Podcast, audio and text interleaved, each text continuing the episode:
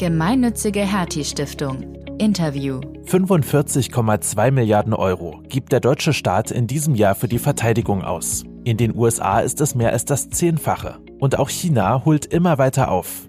Aber wogegen wird sich hier eigentlich verteidigt? Darüber habe ich mich mit Marina Henke unterhalten. Sie ist Professorin an der Hertie School und lehrt Nuclear Security, Military Interventions and Peacekeeping. Ich habe sie unter anderem gefragt, welche Ziele Deutschland mit seiner Außenpolitik verfolgt. Gar nicht so leicht festzustellen. Gerade ist es wirklich so, vor allem was ich jetzt hier gerade in Berlin äh, beobachte, dass ähm, da überhaupt keine klare Leitlinie ist und dass äh, Deutschland äh, mal ein bisschen eben sagt, wir wollen das auf europäischer Ebene machen, mal ein bisschen nein, wir brauchen doch Amerika, manchmal nein, wir wollen beste Freunde werden mit Russland und so weiter und so fort. Seit Februar dieses Jahres leitet Marina Henke auch das Center for International Security, das eine internationale Plattform für die Sicherheitsforschung sein möchte. Im Interview hat sie mir erzählt, was sie bei der Münchner Sicherheitskonferenz erlebt hat und wie sicher unsere Welt in der heutigen turbulenten Zeit ist. Frau Henke, die Sicherheitslage in der Welt, das kommt mir derzeit alles ziemlich unsicher vor. Wenn man sich so die Nachrichten anschaut, überall wird gezündelt. Ist das nur mein Eindruck oder gibt es tatsächlich mehr Konflikte als in der Vergangenheit? Mehr Konflikte gibt's nicht. Eigentlich wird die Welt ähm, schon stabiler. Also es gibt da verschiedene Studien, dass vor allem ähm, die Anzahl an äh, Toten ähm, sich verringert. Aber das hat auch viel damit zu tun, dass sich das Gesundheitssystem ähm, sehr verbessert hat und ähm, viele Verletzungen einfach mittlerweile kuriert werden können. Aber generell natürlich, wenn wir uns diese Euphorie von den äh, 90er Jahren vor allem anschauen, äh, wo wir ja alle gedacht haben, ähm, äh, jetzt nach dem Ende des Kalten Krieges gibt es nur noch ähm, Frieden und Demokratie und Völkerverständigung. Da sind wir, glaube ich, heute in 2020 schon ähm, wieder ein bisschen aufgewacht und haben realisiert, dass äh, diese Ideen, die damals so zirkuliert sind, äh, wahrscheinlich ein bisschen zu frühzeitig verbalisiert worden sind und dass die Welt und auch auch ähm, Menschen äh, eben doch äh, leider Gottes ähm, zu Krieg ähm, tendieren. Hm. Es gibt ja ziemlich viel Geprotze mit Waffen auch inzwischen von manchen Staaten, was ich ja ziemlich beunruhigend finde. Ist das wirklich eine reale Gefahr oder steckt da einfach auch eine ganze Menge Populismus und ähm, ja, ein bisschen Wahlkampf vielleicht sogar dahinter?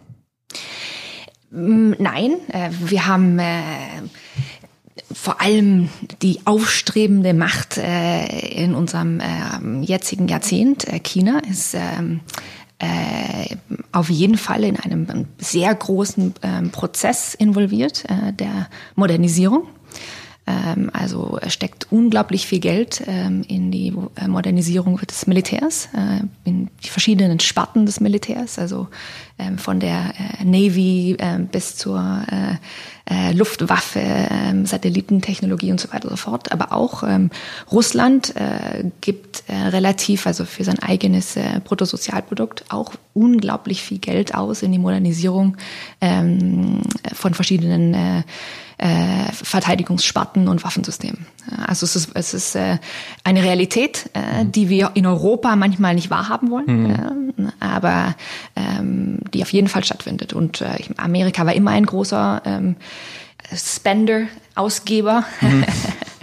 äh, was äh, diese ganzen ähm, Rüstungsindustrie und so weiter ähm, äh, angeht. Und ähm, da hat sich auch eigentlich äh, nichts gelegt. Also da hat sich auch, äh, da gab es auch keine Reduktion in der Hinsicht. Hm. Sie hatten gerade die EU schon angesprochen. Das finde ich ja ganz interessant, weil man hat das Gefühl, die EU setzt ja vor allem eher auf Gespräche und auf Vermittlungen und jetzt nicht unbedingt so auf dieses Säbelrasseln.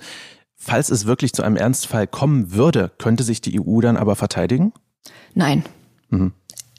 Absolut gar nicht. Okay.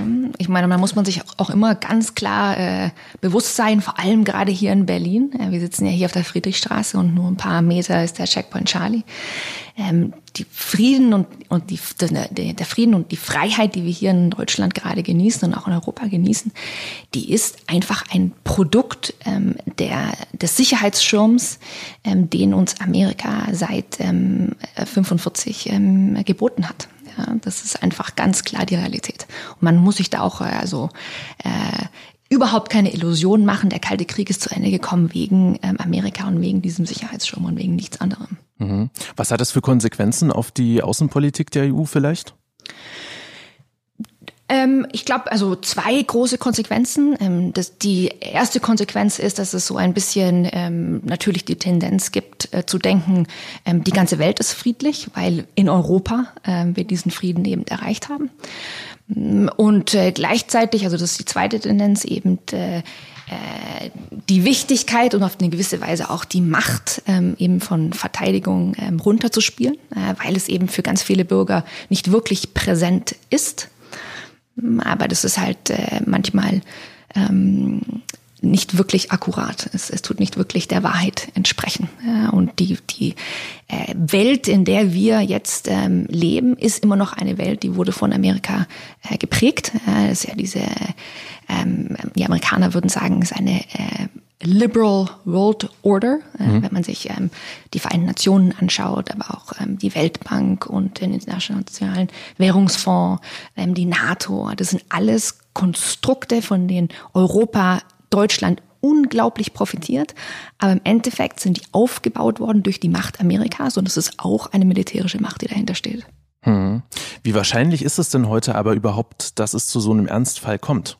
Man muss sich immer überlegen, dass ähm, es gibt in dieser Welt äh, Länder und auch Individuen, also ähm, verschiedene ähm, Menschen, die wollen Krieg. Mhm. Ähm, Politische Führungspersonen?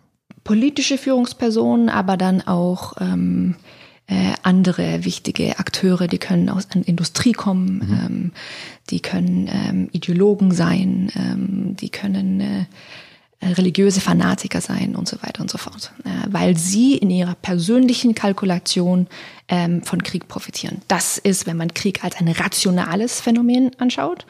Aber wir als Deutsche sollten vor allem wissen, dass Krieg oft auch irrational ist.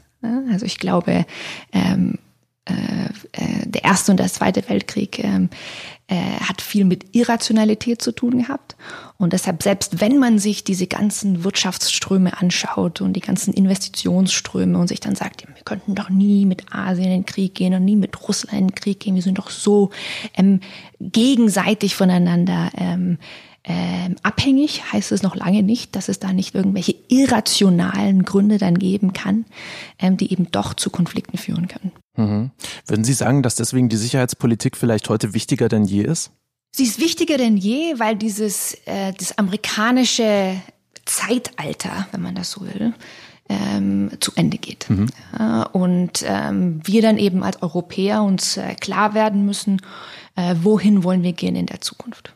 Wird Europa vielleicht ein wichtiger Akteur werden oder werden wir diese, ich sag mal, diese Gesprächsstrategie weiterhin fortführen? Was glauben Sie? Das ist gerade eben die ganz große Frage. Mhm. Ja, und äh, ich selbst bin äh, leidenschaftliche Europäerin. Ich äh, habe viel Zeit in Frankreich verbracht, ähm, äh, spreche fließend Spanisch und ähm, Italienisch und auch viel Zeit in England verbracht und so weiter und so fort. Aber was man eben nie unterschätzen darf und was ich auch äh, in, in diesen Aufenthalten eben äh, im europäischen Ausland äh, gelernt habe, ist, dass ähm, die europäischen Länder ähm, ganz unterschiedliche Konzeptionen von Außenpolitik haben. Wenn man ähm, äh, in Holland ist, dann ist Indonesien ein unglaublich wichtiges Land. Viele Deutschen hätten vielleicht sogar Schwierigkeiten, ähm, Indonesien auf einer Weltkarte zu finden. Mhm. Wie kommt warum? das, dass Indonesien da so einen hohen Status hat? Weil es eben eine äh, frühere äh, holländische Kolonie war. Mhm. Und äh, zum Beispiel die ganze ähm, Ölexploration, ähm, Royal Dutch Shell, vielleicht kennen Sie diese äh, Firma, ist einer, war einer der größten ähm, äh, Ölproduzenten der Welt. Ähm, die wurde in Indonesien gegründet. Ähm, und äh, wenn wir wirklich eine europäische Außenpolitik aufbauen wollen, dann muss ähm, Portugal und Spanien begreifen, äh, äh, wie sehr Polen ähm, äh, Angst hat vor Russland. Aber dann muss eben auch Polen begreifen, dass Indonesien für die Holländer wichtig ist, ähm, dass äh, Libyen für die Italiener wichtig ist, äh, dass die Griechen einen Konflikt haben mit ähm, äh, der Türkei und so weiter und so fort. Ja, und da sind wir noch lange nicht, leider Gottes. Das ist Tragik, aber das ist einfach so. Mhm. Klingt nach einem schwierigen Unterfangen, so eine gemeinsame europäische Sicherheitspolitik zu bilden überhaupt. Geht das? Oder muss man da vielleicht sagen, hm, man macht vielleicht ein paar einzelne Regionen, wo man sagt, die haben da ähnliche Interessen und können sich da vielleicht gegenseitig abstimmen? Die Alternative wäre natürlich, ähm, dass wir sagen, ähm, wir wollen diesen äh, praktisch diesen äh, äh, dieses Verbündnis mit Amerika weiter aufrechterhalten. Ja, weil was de facto gerade stattfindet, ist, dass Europa zum größten Teil ähm, seine Sicherheit outgesourced hat. Mhm. Ja, also ähm, was die großen Sicherheitskonflikte angeht, ja, da ist praktisch ähm, äh, America in charge. Ja. Mhm. Aber das ist gerade eben, äh, das ist gerade ein bisschen äh, schwierig, ja, und auch zum Beispiel diese äh, die NATO-Debatten, aber auch diese ganzen äh, Debatten soll mit dem Nuclear Sharing, äh, also praktisch mit den Nuklearwaffen sollen die weiter stationiert bleiben. Ähm, in Deutschland die Tornado-Debatte, was für ähm, äh, Flugzeuge soll, ähm, soll Deutschland kaufen. Ja, die, die ganzen Fragen hängen mit diesem Thema zusammen. Was ist die Zukunft von Deutschland, äh, von Europa sicherheitspolitisch? Und man kann sich eigentlich ähm, zwei oder drei verschiedene Szenarien vorstellen. Die, das erste Szenario, das haben Sie gerade so ein bisschen angespielt, ist eben, dass wirklich Europa ähm, zusammenkommt und sagt, wir kreieren diese ähm, europäische ähm, Außen- und Sicherheitspolitik. Und dann müssen wir aber auch ganz uns bewusst sein, wir müssen dann die anderen Länder ernst nehmen und wirklich auch solidarisch sein. Sprich, wenn Frankreich sich für Mali und für den Sahel ähm, leidenschaftlich interessiert, muss Deutschland diese Leidenschaft verstehen. Und da, da sind wir nicht. Also da muss wirklich, also im Kopf unglaublich viel ähm, passieren. Die zweite Option ist zu sagen, okay, Amerika zieht sich vielleicht gerade zurück, aber auf eine gewisse Weise kann Europa da schon auch ähm, etwas tun, dass Amerika weiter interessiert bleibt an Europa. Äh, und was, was wäre, was ist diese äh, Möglichkeit?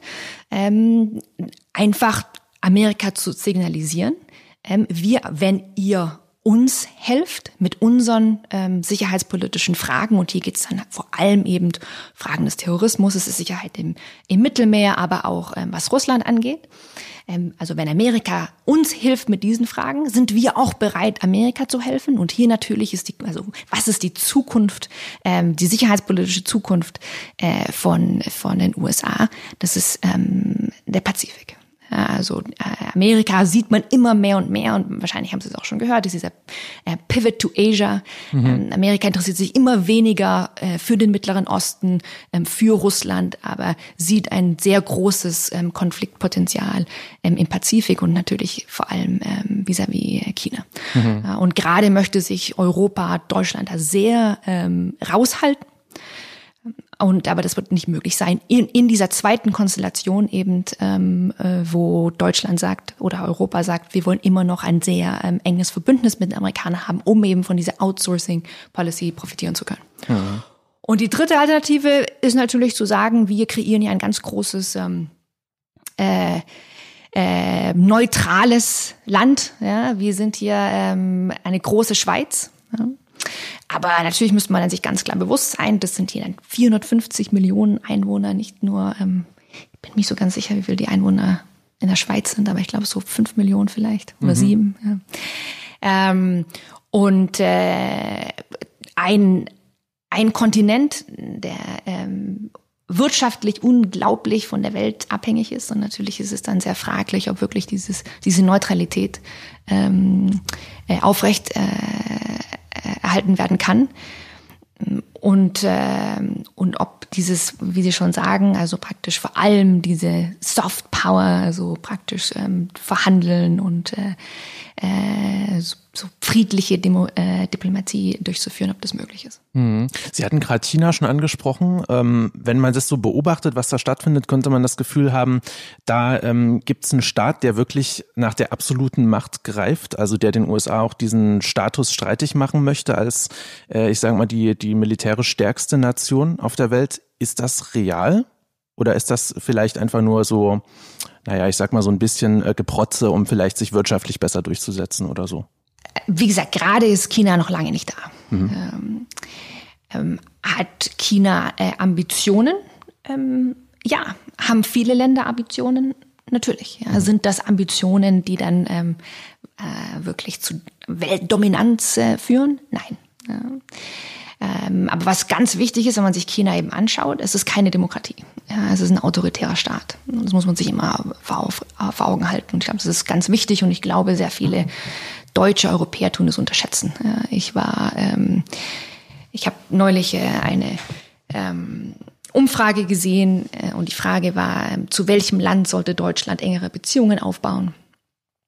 Und äh, 36 Prozent der Deutschen haben gesagt, das war von der Körperstiftung, zu China und 37 Prozent, also nur ein Prozentsatz mehr äh, zu den USA. Mhm. Ja, und äh, jeder einzelne von diesen Bürgern, ähm, der praktisch vorschlägt, Deutschland sollte engere Beziehungen haben zu China als zu den USA, muss sich dann aber auch ganz klar sein, ähm, dass das Modell, ähm, die Ordnung, die China vorschlägt, eine autoritäre Ordnung ist. Ja? Die kann wirtschaftliche äh, also Vorteile haben, das tue ich gar nicht beschreiten. Ja? Aber es ist trotzdem keine demokratische Ordnung und ich glaube gerade ähm, viele ähm, Bürger und Bürgerinnen der ehemaligen ähm, DDR wissen mhm. noch haargenau, was das eigentlich bedeutet. Mhm. Und ich persönlich möchte in so einer Ordnung nicht, nicht leben. Mhm.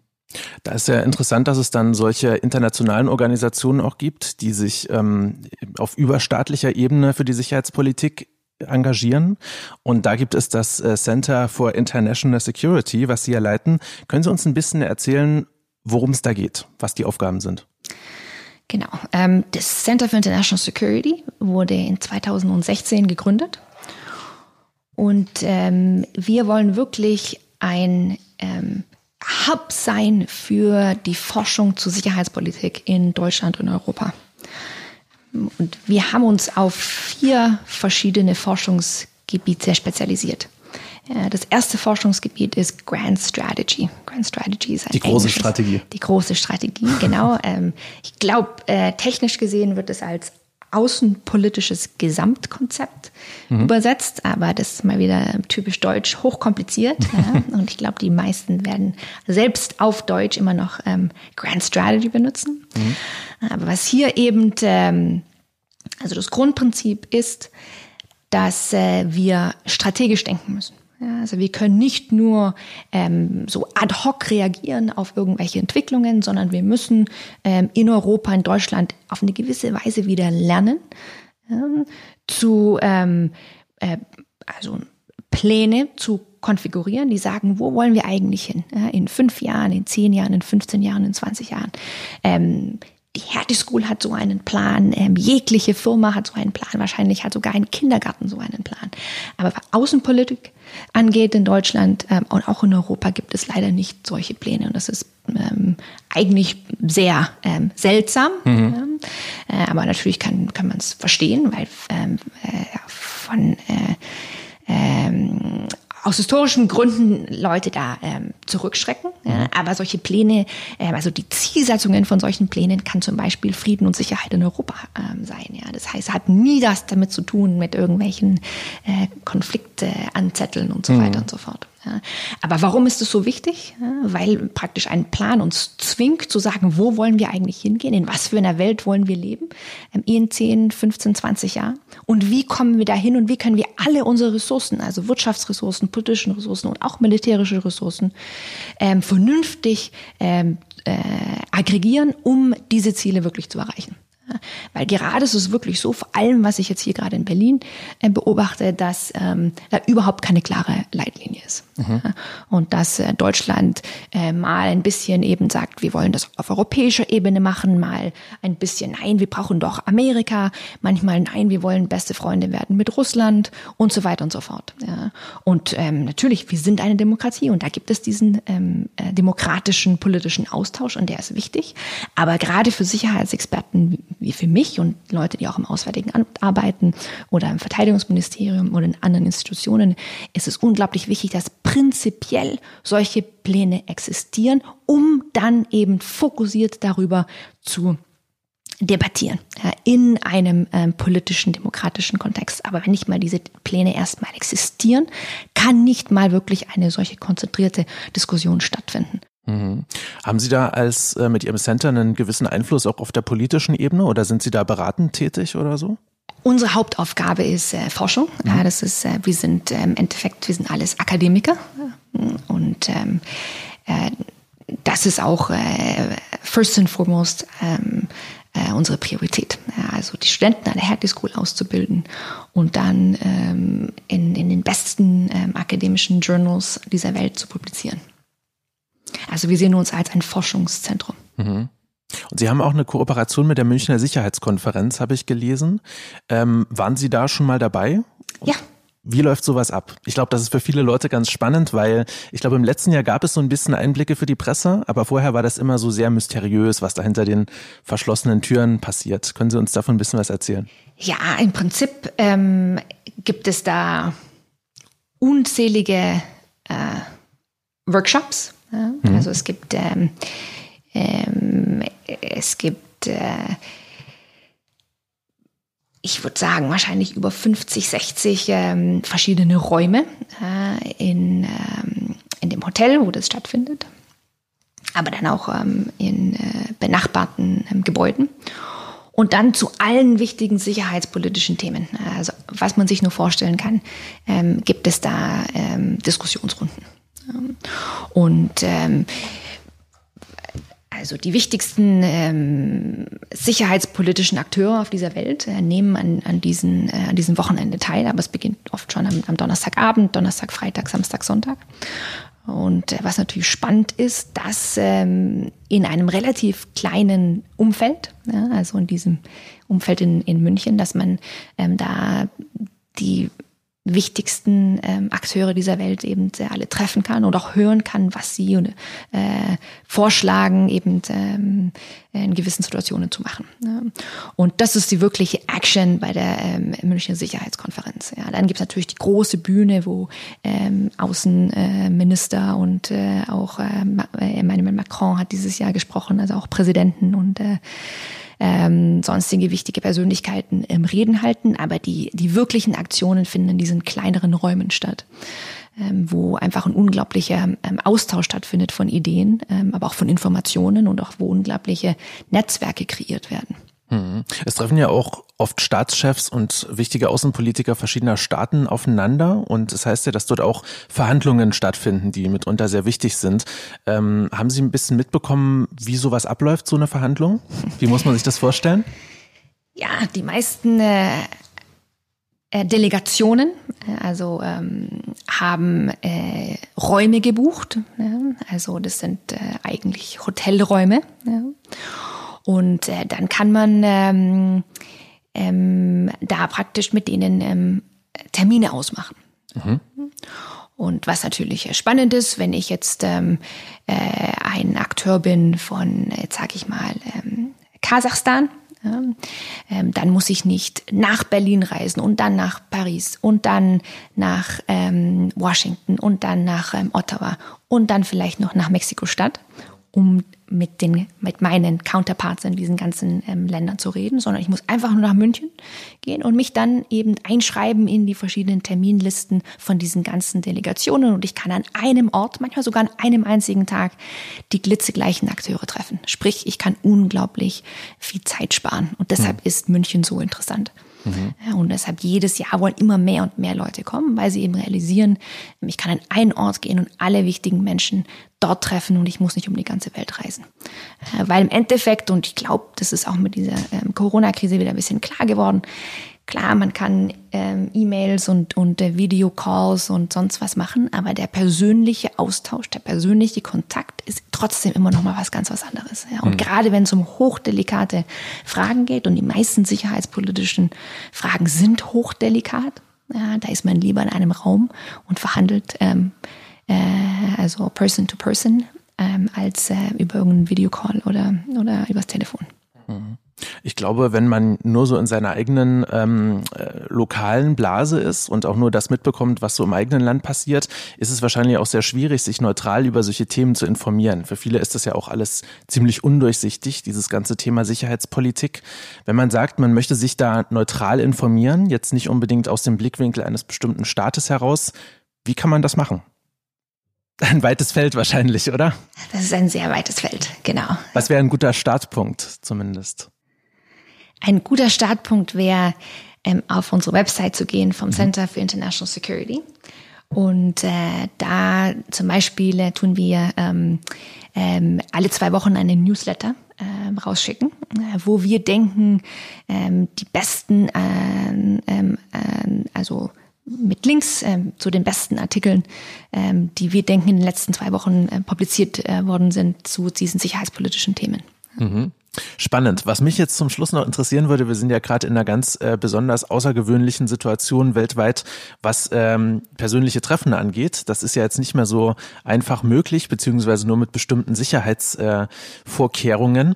Äh, wie ist denn das bei sicherheitspolitischen Themen, die ja hochsensibel sind, wenn jetzt zum Beispiel, weiß ich nicht, die Bundesregierung aus Deutschland sagt, wir müssen dringend was mit den USA besprechen, wird dann trotzdem dahin geflogen oder man kann ja bestimmt nicht einfach sagen, wir skypen mal zusammen oder so, oder? Ja, in der Tat. Also wenn Sie gerade wahrscheinlich auch irgendwie schon im, in den auf den Websites von verschiedenen Zeitungen gesehen haben. Ähm, ganz viele von diesen ähm, Summits finden gerade auch über irgendwelche Online-Plattformen statt. Mhm. Ja, also mein, das ist dann immer ganz witzig, weil man sieht, dass ähm, eben Frau Merkel ähm, in ihrem ähm, Wohnzimmer sitzt oder in ihrem äh, Büro und ja. äh, genauso auch ähm, ähm, Boris Johnson äh, und äh, mhm. Emmanuel Macron und so weiter und so fort. Ähm, ich glaube in der Tat äh, gerade finden kaum ähm, so Treffen statt. Mhm. Äh, wird sich das irgendwann mal wieder ähm, geben? Ja, wahrscheinlich schon. Hoffentlich. Ja. Genau, hoffentlich. Ja. Super, vielen Dank, dass Sie sich die Zeit genommen haben, uns ein bisschen was zu erzählen. War super spannend und ja, ich wünsche Ihnen viel Erfolg mit dem Center for International Security vor allem. Danke, kommen Sie bald wieder. Machen wir.